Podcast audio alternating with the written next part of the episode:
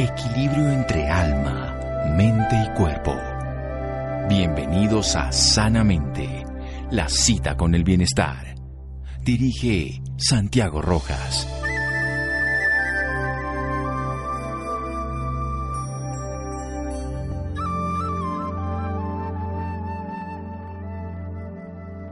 Buenas noches, estamos en Sanamente de Caracol Radio, su programa de salud. Tengo un gusto, estoy muy emocionado esta noche de hablar con esta, yo la veo niña, ella es toda una doctora, una mujer ya grande y hecha, directora médica de Bio Accelerator. Esta es una empresa en Medellín, Colombia, que se especializa en el tratamiento de enfermedades y afecciones humanas con células madres adultas. Son las células, principalmente son las madres que se llaman mesenquimales. Vamos a aprender qué es eso.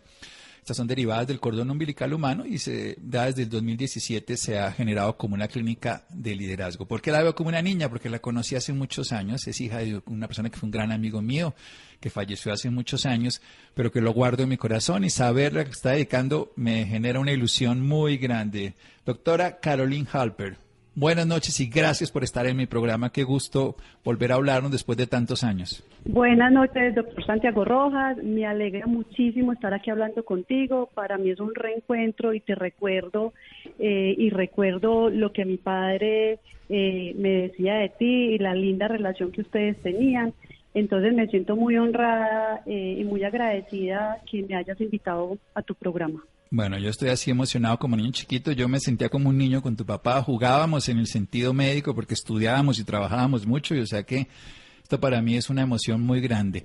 Cuéntame, Cuénteme, va a tocar hablar aquí como lo toca hablar en la radio. Cuénteme, doctora Caroline Halper, ¿en qué consisten las células madre? ¿Qué es esto de las células madre mesenquimales? Bueno, entonces las células madre, nosotros en el cuerpo todos tenemos células madre, son las células madre mesenquimales, vienen y las tenemos en muchos tejidos, está en la médula ósea, está en el tejido adiposo, están los tejidos perinatales, que uno puede decir que los perinatales son la placenta, el líquido amniótico, eh, las membranas amnióticas, inclusive el cordón umbilical. Nosotros acá en BioAccelerator hemos desarrollado la tecnología para poder obtener estas células del tejido del cordón umbilical para poder obtener las células mesenquimales que se llaman de la gelatina de Wharton. Estas células madre tienen su capacidad de eh, reproducirse y de generar diferentes tipos de tejido, o sea, ellas se pueden convertir en cualquier otro tejido especializado eh, además de que su principal función es la capacidad de lo que ellas tienen para liberar. Ellas tienen vesículas que se llaman exosomas, donde ahí está una carga de biomoléculas y de factores de crecimiento que ellas pueden liberar y de esa forma cuando nosotros las ingresamos en el cuerpo del paciente, cuando las aplicamos al paciente, las células sensan el microambiente de donde están, de donde las aplicamos y dependiendo de lo que sensen en ese microambiente empiezan a producir estas moléculas para estimular una respuesta en el cuerpo. Entonces es como, un mensajero. Si las ponemos, por ejemplo, en una rodilla, una rodilla que está inflamada, la célula va a sensar ese microambiente, va a ver que hay, ahí hay moléculas o citoquinas o moléculas proinflamatorias, por lo tanto ella va a empezar a producir eh, moléculas o biomoléculas antiinflamatorias para contrarrestar el efecto que está sucediendo en este tejido y de esta forma estimular que el cuerpo se sane, que el cuerpo eh, se active todos sus mecanismos de, sanación, de curación del cuerpo. El cuerpo de nosotros es sabio, sabe lo que necesita. Entonces, simplemente estimular esta capacidad regenerativa que tiene nuestro cuerpo utilizando las células madre. Muy bien, le damos al cuerpo la información para que él vuelva al orden. Es como volver a poner nuestro sistema operacional, el Windows, el Mac, lo que sea, en orden. Así aprendimos desde la vida cuando somos capaces de volver al orden. Lo que pasa es que se nos olvida de las células madre no lo recuerdan. Esperemos en un momento para seguir hablando con la doctora Caroline Halper aquí en Sanamente de Caracol Radio. Síganos escuchando por salud. Ya regresamos a Sanamente. Bienestar en Caracol Radio. Seguimos en Sanamente.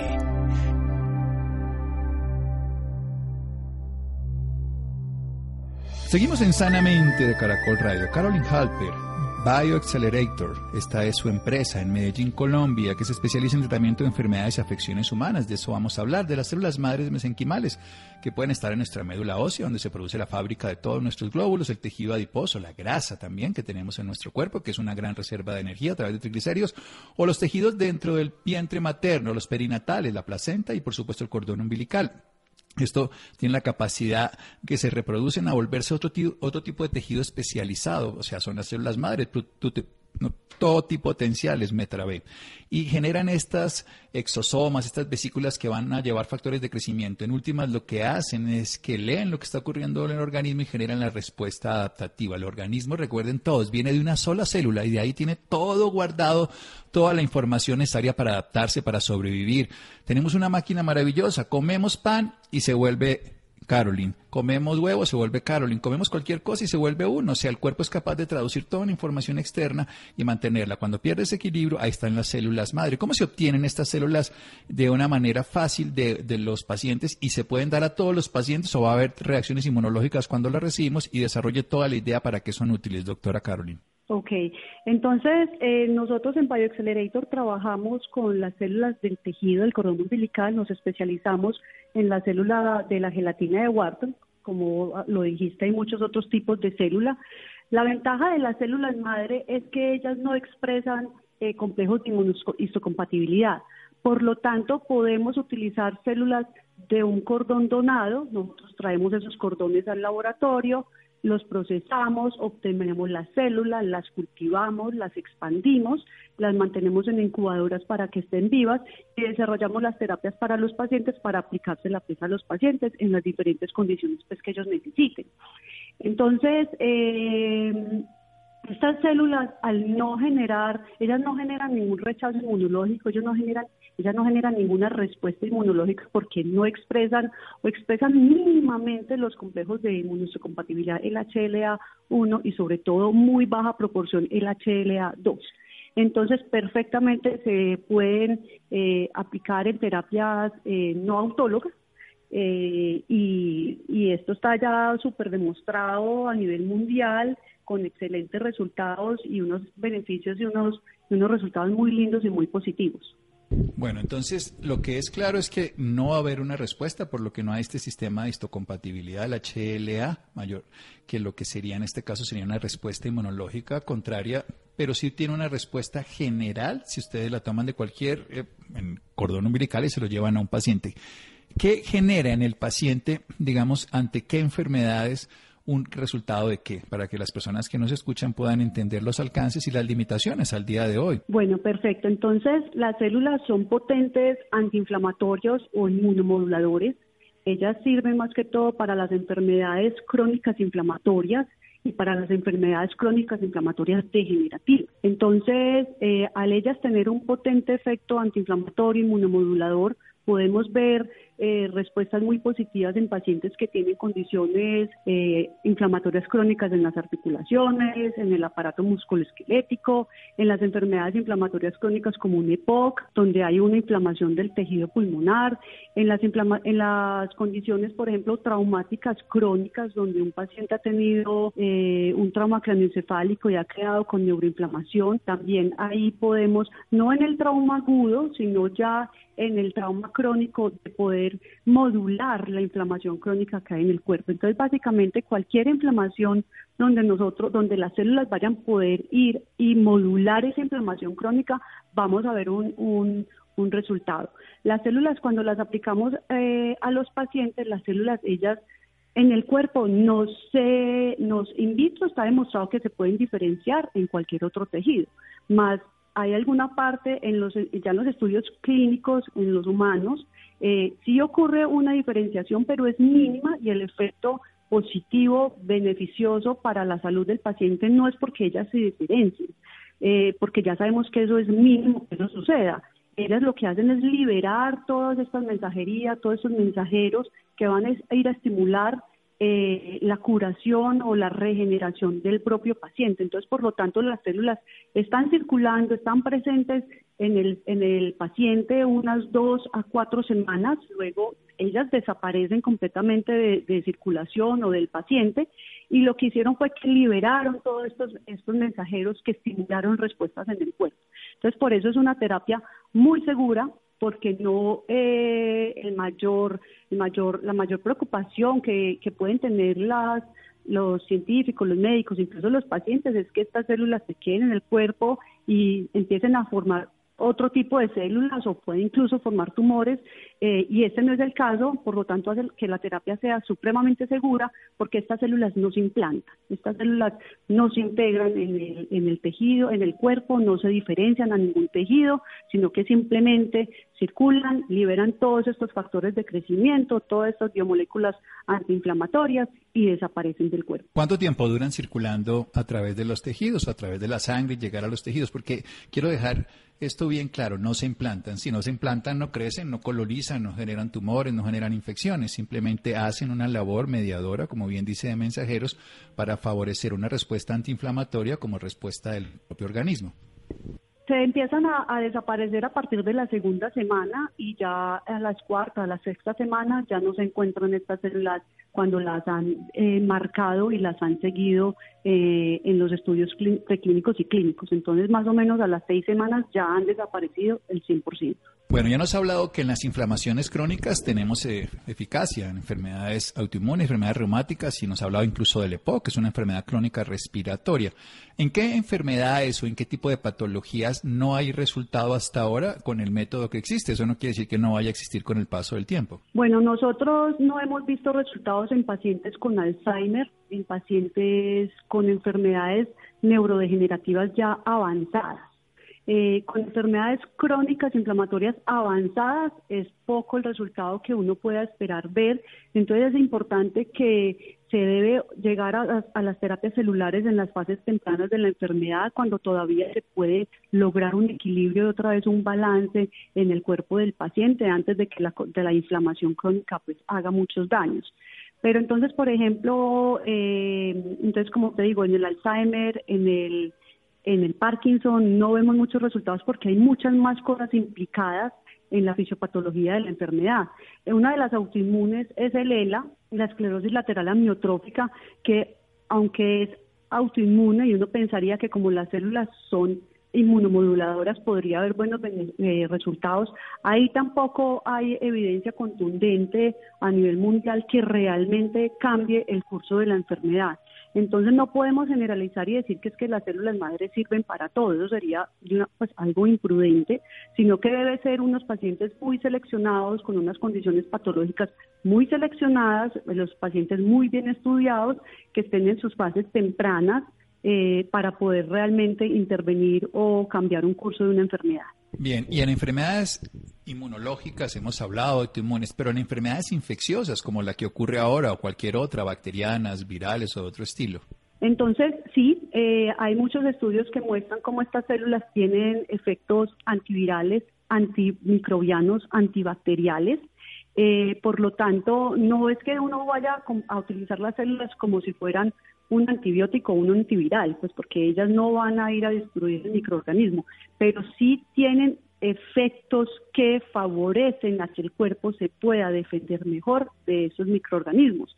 Entonces, por ejemplo, uno puede leer bastante sobre, sobre fibrosis quística, que son esos pacientes que tienen esta afección pulmonar y que generalmente hacen infecciones repetitivas por, por pseudomona, eh, en ellos se ha demostrado un efecto curativo y preventivo de que el cuerpo logre eh, prevenir o controlar estas infecciones a repetición que estos pacientes hacen y eso lo demostraron porque lograron ver que tienen efectos antimicrobianos importantes. Entonces, eh, en este caso, que de nosotros, pues que estamos incursionando con un proyecto de investigación eh, de la terapia celular en pacientes con COVID.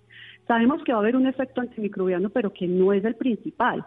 Eh, el efecto que esperamos ver y que ya han logrado ver en muchas partes del mundo, hacia Europa y Estados Unidos, es un efecto inmunomodulador tratando de eh, disminuir la tormenta de citoquinas, que es una inflamación exagerada fuera de control del cuerpo que termina causando muchos daños en todos los tejidos, principalmente en el pulmón. Entonces, al tener esta, esta característica de inmunomodular, ahí es donde podemos esperar eh, eh, de que por eso es que se ven los resultados tan favorables que se ven en los pacientes y que ya se ha visto en los pacientes.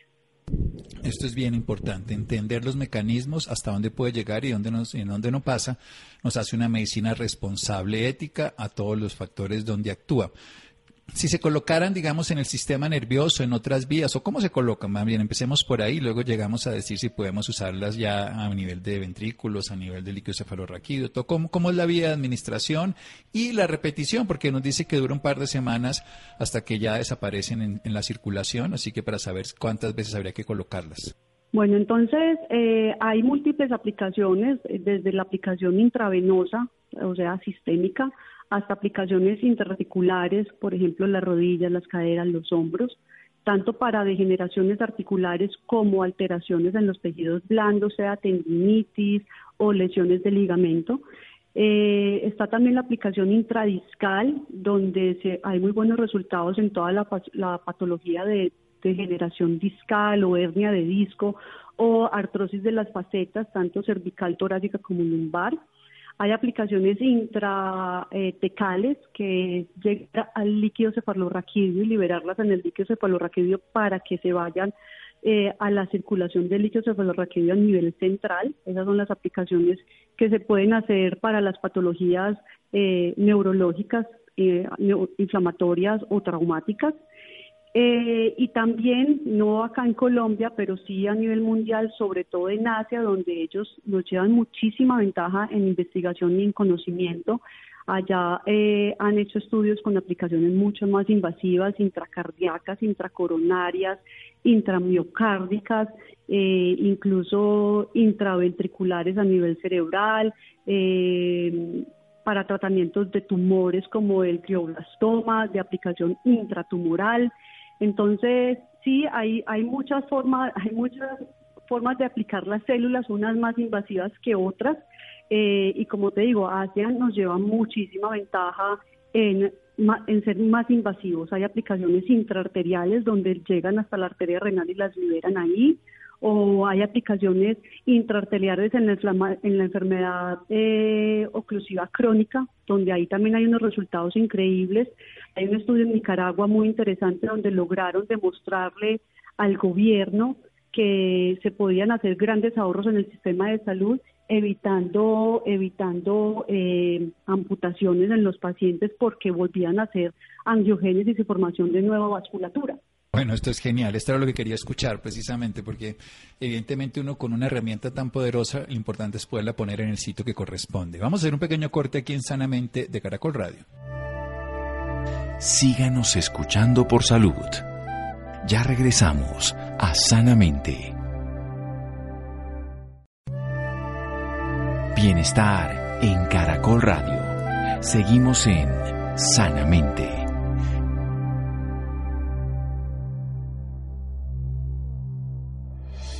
Seguimos en Sanamente de Caracol Radio con una médica dedicada al tratamiento de enfermedades y afecciones humanas con células madre.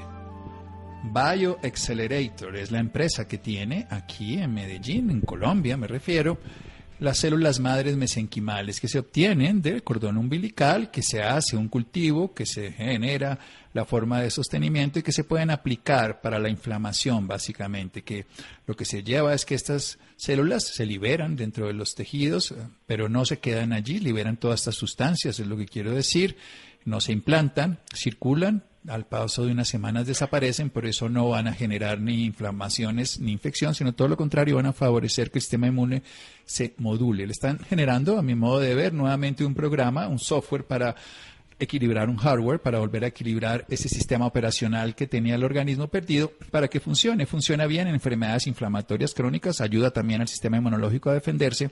Están en investigación muchas otras patologías, pero cuando hay un daño estructural de los tejidos, como en enfermedades neurodegenerativas, como puede ser el Parkinson o puede ser el Alzheimer o puede ser la esclerosis lateral amiotrófica, los resultados aún no son favorables.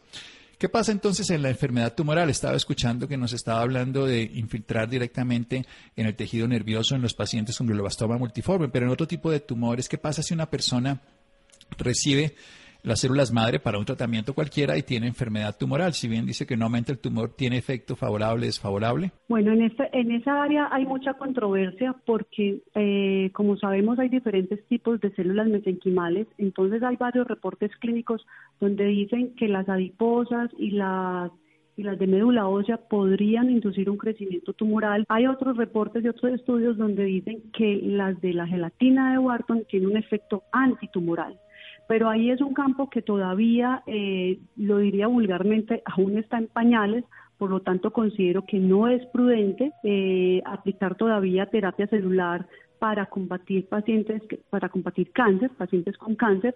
Entonces, seleccionar bien, eh, estar en la medicina regenerativa de forma prudente, es una, una medicina personalizada, completamente personalizada, donde uno tiene, eh, se debe estar muy seguro que el paciente no tenga ningún proceso de cáncer activo, no tenga antecedentes de haber tenido cáncer en la familia o no o si ha tenido cáncer esté libre de cáncer al menos cinco años, que es lo que se recomienda pues como a nivel internacional por seguridad del paciente, porque todavía es un campo que hay mucha controversia. Unos dicen que, que podría tener efectos antitumorales, otros dicen que podría favorecer el crecimiento tumoral, entonces todavía es un área que yo digo que se requiere mucho más estudios todavía para, para, esa, para esos tratamientos. Bien, entonces una indicación de enfermedades crónicas, hay que hacer una buena historia clínica, no para todo el mundo. Y le preguntaba antes del corte, ¿cuándo se repiten? O sea, o una sola aplicación, ¿cuándo se ven los resultados? ¿Cómo es la dinámica del resultado en los pacientes? Entonces, generalmente para las enfermedades osteoarticulares, con una sola aplicación es suficiente. Eh, se hace un seguimiento al mes, a los tres meses, seis meses y doce meses, donde uno empieza a ver, el paciente empieza a ver resultados a partir del primer mes al tercer mes. ¿En resultados en qué? En calidad de vida, en mejoría del dolor, en mejoría de la movilidad, eh, incluso a los 6 a 12 meses, si uno vuelve a repetir alguna imagen o ayuda diagnóstica, uno puede ver cómo se ha hecho una reorganización eh, o una regeneración de los tejidos dañados. En cuanto a las enfermedades autoinmunes, sí requiere eh, una segunda, tercera o cuarta aplicación, dependiendo de, la patología que se esté tratando, las comorbilidades la, del paciente y la evolución del paciente, pues porque no es prudente uno entrar y decir, para esta enfermedad siempre hay que poner tres dosis. No, es dependiendo de cómo el paciente evolucione. Hay pacientes que evolucionan muy bien, hay pacientes que no, está descrito en la literatura algo que llaman como los pacientes que responden y los pacientes que no responden. Hay pacientes que a pesar de que podrían ser excelentes candidatos para ver resultados muy favorables en la terapia celular, simplemente por alguna razón no responden. Entonces debe haber algo más eh, en el cuerpo de que unos pacientes sí respondan y otros no. Y todavía no hay eh, claridad o se sepa por qué sucede esto. En las patologías neurodegenerativas o, por ejemplo, traumáticas de lesión medular, eh, sí se requieren más aplicaciones, incluso más que las que las patologías inmunológicas, pero también va a depender de la respuesta y la evolución del paciente para uno decidir si eh, se aplica una siguiente, si se hace una siguiente aplicación, una tercera o una cuarta. Bien, obviamente el criterio médico, la parte profesional, no es una cura estética ni es algo inocuo, en el buen sentido profesionalmente es útil, en el sentido del conocimiento. Y ya para terminar, ¿en niños también se podría aplicar con la misma eficiencia, digamos, en una lesión articular o una enfermedad autoinmune? En niños hay unos resultados hermosos, en niños con parálisis cerebral, en niños con secuelas de, de trauma craneoencefálico severo, en niños con enfermedades autoinmunes que la causa sea por eh, inflamación, porque hay muchas, eh, perdón, autoinmunes, autistas, perdón, me confundí la palabra, niños con autismo, pero cuando se logra estatificar que ese autismo está relacionado pues a inflamación. Hay también en los pacientes, en los niños alérgicos de difícil respuesta, de difícil manejo, de difícil, de difícil respuesta, también eh, hay buenos resultados Entonces sí, es una terapia que es muy segura eh, también con los niños. Bien, excelente. Para todas las edades, de manera profesional, por supuesto, con un buen análisis médico, con una buena historia clínica y con una buena posibilidad, las células madre son la fuente de todas las demás células. Seguramente se van a ir conociendo más especificidades con el paso del tiempo, más sustancias que interactúan.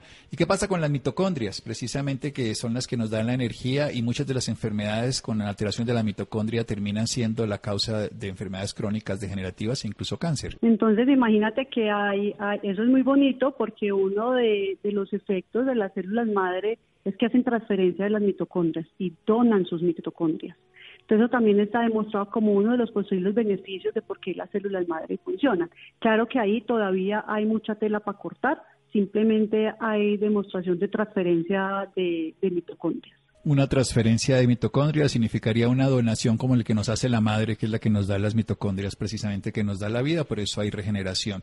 Doctora Carolina, ¿dónde podemos aprender más, saber más, tener más conocimiento? ¿Un teléfono, unas redes sociales, una página web? Sí, tenemos en las redes sociales, estamos en Instagram, estamos en Facebook, estamos, tenemos la página web, es www.bioaccelerator.com.co eh, y en las redes, en, en, Twitter, en Instagram, en Facebook, estamos como Bioaccelerator. Eh, fácilmente nos pueden encontrar y cualquier información adicional pues que nos quieran contactar eh, en la página están los números de teléfono eh, de contacto de todos nosotros. Bio Accelerator aquí en la ciudad de Medellín. La directora nos habló en Sanamente Caroline Halper. Doctora Caroline muchas gracias por este regalo de volverla a encontrar y por toda esta sabiduría que nos compartió. No, muchas gracias a ti, qué experiencia tan espectacular, volver a hablar contigo, a darme la oportunidad de estar en tu programa, me siento súper honrada, me siento súper agradecida con mi padre y todo el trabajo que mi padre hizo. Yo eh, me gustaría cerrar diciendo que yo siento que estoy sintiendo su lega siguiendo su legado porque yo pequeña le decía, ustedes son unos brujos y todo el mundo los decía brujos y yo le decía brujos en la buena forma, en la buena en, el buen sentido de la palabra, pero los catalogaban como a todos los que estaban incursionando en, abrir este camino de la medicina alternativa, los tachaban como brujos y, y, les tiraban muy duro a la sociedad y sin embargo ustedes se pusieron la camiseta y sacaron esto adelante, miren lo que la medicina alternativa es ya en Colombia 20 a 30 años después. Entonces, como si yo hubiera quedado como con ese legado, esa tarea de seguir los pasos de mi papá y abrir la medicina regenerativa en Colombia. Entonces yo me tomé, me, puse en ese papel porque ahora es a nosotros, los de la medicina regenerativa, que la terapia celular, que los, ahora los brujos somos nosotros, cuando aquí lo que hay es ciencia por debajo eh, y por encima. Entonces es muy bonito porque es ver cómo yo estoy siguiendo los pasos de mi padre y de ustedes, que les tocó una época muy dura de abrir el camino a la medicina alternativa y ahora yo con la ayuda de ustedes, abriendo el camino de la medicina regenerativa en el país. Seguro llegará muy lejos si tiene esa sangre, Halper, y tiene ese corazón maravilloso. Un abrazo y muchas gracias. Un abrazo, muchas gracias, que estés muy bien.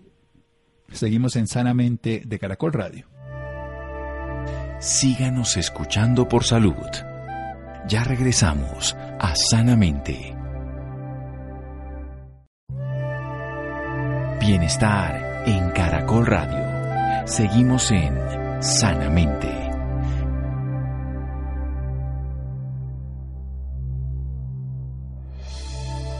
Seguimos en Sanamente de Caracol Radio. Vamos a hablar del consumo de azúcar y los niños pequeños. Ojalá no consumieran nada. Hoy ya la OMS nos habla de un tope, pero siempre se pasa. Por lo menos no nos pasemos del tope. Laura. Muy buenas noches, Santiago, para usted y para todas las personas que nos sintonizan a esta hora. Claro que sí, Santiago. Según la Organización Mundial de la Salud, los límites adecuados del consumo de azúcar para los pequeños debe mantenerse entre los 12 y los 25 gramos por día. En la noche de hoy nos hablará de este tema el doctor Jairo Leonardo Escobar Sánchez. Él es médico de la Universidad del Bosque de Bogotá, especialista en pediatría de la Fundación Universitaria de Ciencias de la Salud y especialista en nutrición infantil de la Universidad de Boston. Doctor Jairo, muy buenas noches y bienvenido a Sanamente de Caracol Radio. ¿Cómo estás, Laura? Doctor Santiago, muy buenas noches. Realmente muy contentos por la invitación y de hablar de un tema tan importante y tan sensible como es el azúcar en la alimentación de nuestros niños. Bueno, doctor, como lo mencionamos anteriormente y como lo acaba de mencionar usted, en, este momento el consumo de azúcares en los niños debe ser bajo. ¿Qué debe ¿Qué deben hacer los padres de familia en este caso para cumplir este consumo requerido por los médicos? Claro que sí, Laura. Mira, antes que nada tenemos que tener en cuenta que los niños menores de dos años no deben tener ningún tipo de consumo de azúcares añadidos. Los azúcares que reciben los niños son carbohidratos que se transmiten a través de la leche materna de una forma natural hasta los seis meses. A partir de los seis meses deberíamos introducir alimentos naturales con un adecuado procesamiento sin adicionar estos azúcares añadidos que ha visto que afecta de una forma muy importante a la población general. Después de estos dos años, Laura Santiago, eh, los niños solamente deben consumir máximo cuatro cucharadas de azúcar, que realmente si nos ponemos a ver, posiblemente muchas mamitas en el tema del encierro de esta pandemia por el coronavirus están dejando que estos niveles lleguen a ser un poco más altos, posiblemente por la ansiedad, la intranquilidad, el desespero y posiblemente el estrés que están mostrando nuestros pequeñitos en medio pues, de esta situación tan compleja. Eh, es, es, importante y recalcar que la OMS tiene unos estándares en cuanto al consumo de azúcar. Por ejemplo, un niño, efectivamente, como lo mencionabas, mayor de dos años, debería consumir entre 12 y 25 gramos de azúcar añadido al día. Esto eh, se traduce en cuatro cucharaditas al día. Un adulto, por ejemplo, como nosotros, debería consumir alrededor de los de nueve cucharaditas, que sería aproximadamente un 38 gramos aproximadamente. Entonces, eh, sí vemos que se está dando en exceso el consumo de azúcar en esta población, que conlleva obviamente a una serie de alteraciones y de riesgos en la población pediátrica y en edad adulta. Doctor, yo tengo entendido que hay azúcares buenos y azúcares malos. ¿Cómo se pueden identificar? Mira, los azúcares totales se definen como la suma de esos azúcares naturales, digamos que nos da la naturaleza, como la leche materna con su lactosa, la formación natural de este producto lácteo natural. Eh, esto lo vamos a llamar azúcar intrínseco. También el de las frutas, el que nos aporta las frutas, el que nos aportan algunas hortalizas y también lo hemos también reflejado en los cereales, tubérculos y otra serie de eh, productos que encontramos en la naturaleza. Los azúcares añadidos se definen como todos esos azúcares que vienen en presentación de jarabes, que presentación de azúcar, que se agregan a los alimentos durante su procesamiento o preparación. O sea, son los adicionales. Y entre estos dos grupos se conforman los azúcares totales. ¿Cómo deben manejar eh, esa, esa alimentación los padres de familia en este momento, en especial esos que no pueden lograr que sus hijos dejen de comer tanto dulce? Bueno, antes que nada debemos recordar, Laura Santiago, que los hábitos saludables de alimentación inician desde el primer día que exponemos a los menores a los diferentes alimentos. Generalmente son a los seis meses porque queremos una leche materna exclusiva hasta esa edad. En ese momento es bueno relacionarlo con todo el entorno, las buenas costumbres familiares, que sean alimentos frescos, bien preparados, dando la oportunidad al bebé de conocer texturas, sabores, colores y formas. Esto va a favorecer su desarrollo motor, social y de lenguaje. Es muy importante que el ambiente que se encuentre en los niños sea placentero, con respeto, dejarlos ser un poco autónomos para que ellos manipulen los alimentos naturales que estamos mencionando y haya un ejemplo claro en la mesa por parte de los cuidadores de no consumir, por ejemplo, este tipo de productos. Todo esto va a favorecer que al llegar a esa etapa de los dos años tengamos ya unos niños que tienen la capacidad de aprender las preferencias de los alimentos que tienen a su disposición. Entonces, existe una naturaleza, digamos, hay, hay, un, hay un, una tendencia innata al gusto por el dulce, pero en medio del proceso de crecimiento y de cómo yo introduzco los alimentos naturales a mi hijo entre los seis meses y los dos años, puedo llevarlo a que pueda consumir alimentos que sean más naturales, obviamente, y que podamos respetar esta norma de las cuatro cucharaditas de azúcar en niños mayores de dos años, que se relacionan con tantas complicaciones y comorbilidades. Y en llegado caso que un niño consuma muchos alimentos altos en azúcar, ¿qué consecuencias podría tener? Bueno, Laura, entonces, eh, y ya lo estamos viviendo. Mira, que hay un reporte, por ejemplo, en la ciudad de Bogotá del Ministerio de Salud de julio del 2020, que menciona que en los menores de 18 años el índice de sobrepeso llega a los 17.53%. Esto, si lo traducimos a, a números, sería casi 2 millones de jóvenes afectados. Y esto es lo que se ha visto en los últimos 15 años en un aumento en el 70% de las personas en sobrepeso en este grupo etario. Eso realmente preocupa porque se está viendo que es a nivel mundial y hasta ahora se están tomando pues esas medidas y estamos buscando concientizar como responsable nosotros los pediatras, el personal de salud, de nutrición, de llevarlos a evitar estas complicaciones como lo mencionas. Como por ejemplo, mira, se ha visto que los niños obviamente con aumento en el consumo de azúcar van a subir más de sobrepeso. Adicionalmente, este sobrepeso va a llevarlos a la obesidad y está ligado inmediatamente con la diabetes. Desde, desde la obesidad se derivan una serie de complicaciones como enfermedades, enfermedades cardiovasculares, molestias gastrointestinales, dislipidemia, que son problemas con el colesterol, las triglicéridos, hipoglicemia, hígado graso, en los niños ya adolescentes alteraciones en el crecimiento y pueden llegar a sufrir de hipoglicemia. En los niños pequeños, por ejemplo, el problema de hiperactividad es muy frecuente y esto se relaciona con alteraciones en el aprendizaje y también alteraciones endocrinológicas como el síndrome premenstrual, muy frecuente en las niñas.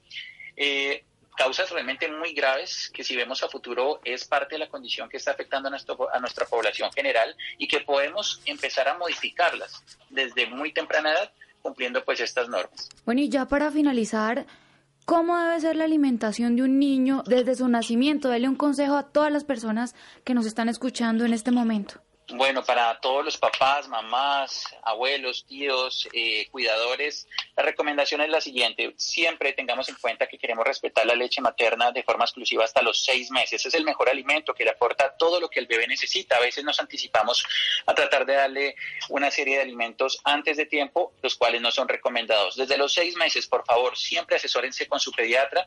Existen varios métodos de alimentación, pero en general tienen un mismo objetivo, que es dar alimentos naturales. Hoy en día tenemos claro que según la historia clínica y los antecedentes de cada paciente, podemos ofrecer desde los seis meses todos los grupos de alimentos como carnes, pescados, mariscos, tubérculos, semillas, frutos secos, pero en una adecuada presentación que sea segura, frutas, verduras y además el huevo, todas ellas bajo la supervisión obviamente para ver y evaluar algún riesgo de alergia. Pero el mensaje es que a medida que yo exponga a una variedad adecuada y, completa a mis bebés o a mis hijos frente a todos estos grupos de alimentos, tendré mayor resultado en que más adelante no tengan esta predilección por el azúcar, que les guste también consumir proteínas, hortalizas, granos y todos estos alimentos tan importantes que dan un adecuado crecimiento y una adecuada escala de desarrollo. Perfecto, doctor. Bueno, ¿y dónde pueden encontrar más información las personas interesadas o dónde lo pueden encontrar a usted si desean tener más información sobre el tema. Claro que sí, todo, todo el tema eh, de azúcares en la población infantil y adolescente lo pueden encontrar en páginas como la Organización Mundial de la Salud, UNICEF y todas estas organizaciones preocupadas obviamente en, modificar todos estos hábitos que estamos teniendo a nivel global y que hay que eh, mejorar obviamente la situación de nuestros niños para tener adultos más eh, sanos y productivos. Eh, a mí me pueden encontrar en Instagram como arroba pediatra Leonardo Escobar, también estoy en Facebook como pediatra Leonardo Escobar y también lo pueden hacer a través de www.pediatraleonardoescobar.com. Perfecto, doctor Jairo Escobar. Muchísimas gracias por acompañarnos esta noche en Sanamente de Caracol Radio. No, con todo gusto y muy feliz obviamente de la oportunidad de hablar de un tema que es crucial en nuestros pequeñitos. Bueno, gracias Laura, gracias Freddy, Ricardo Bedoya, Rolando, Jessy Rodríguez. Quédense con una voz en el camino con Ley Martín. Caracol piensa en ti. Buenas noches.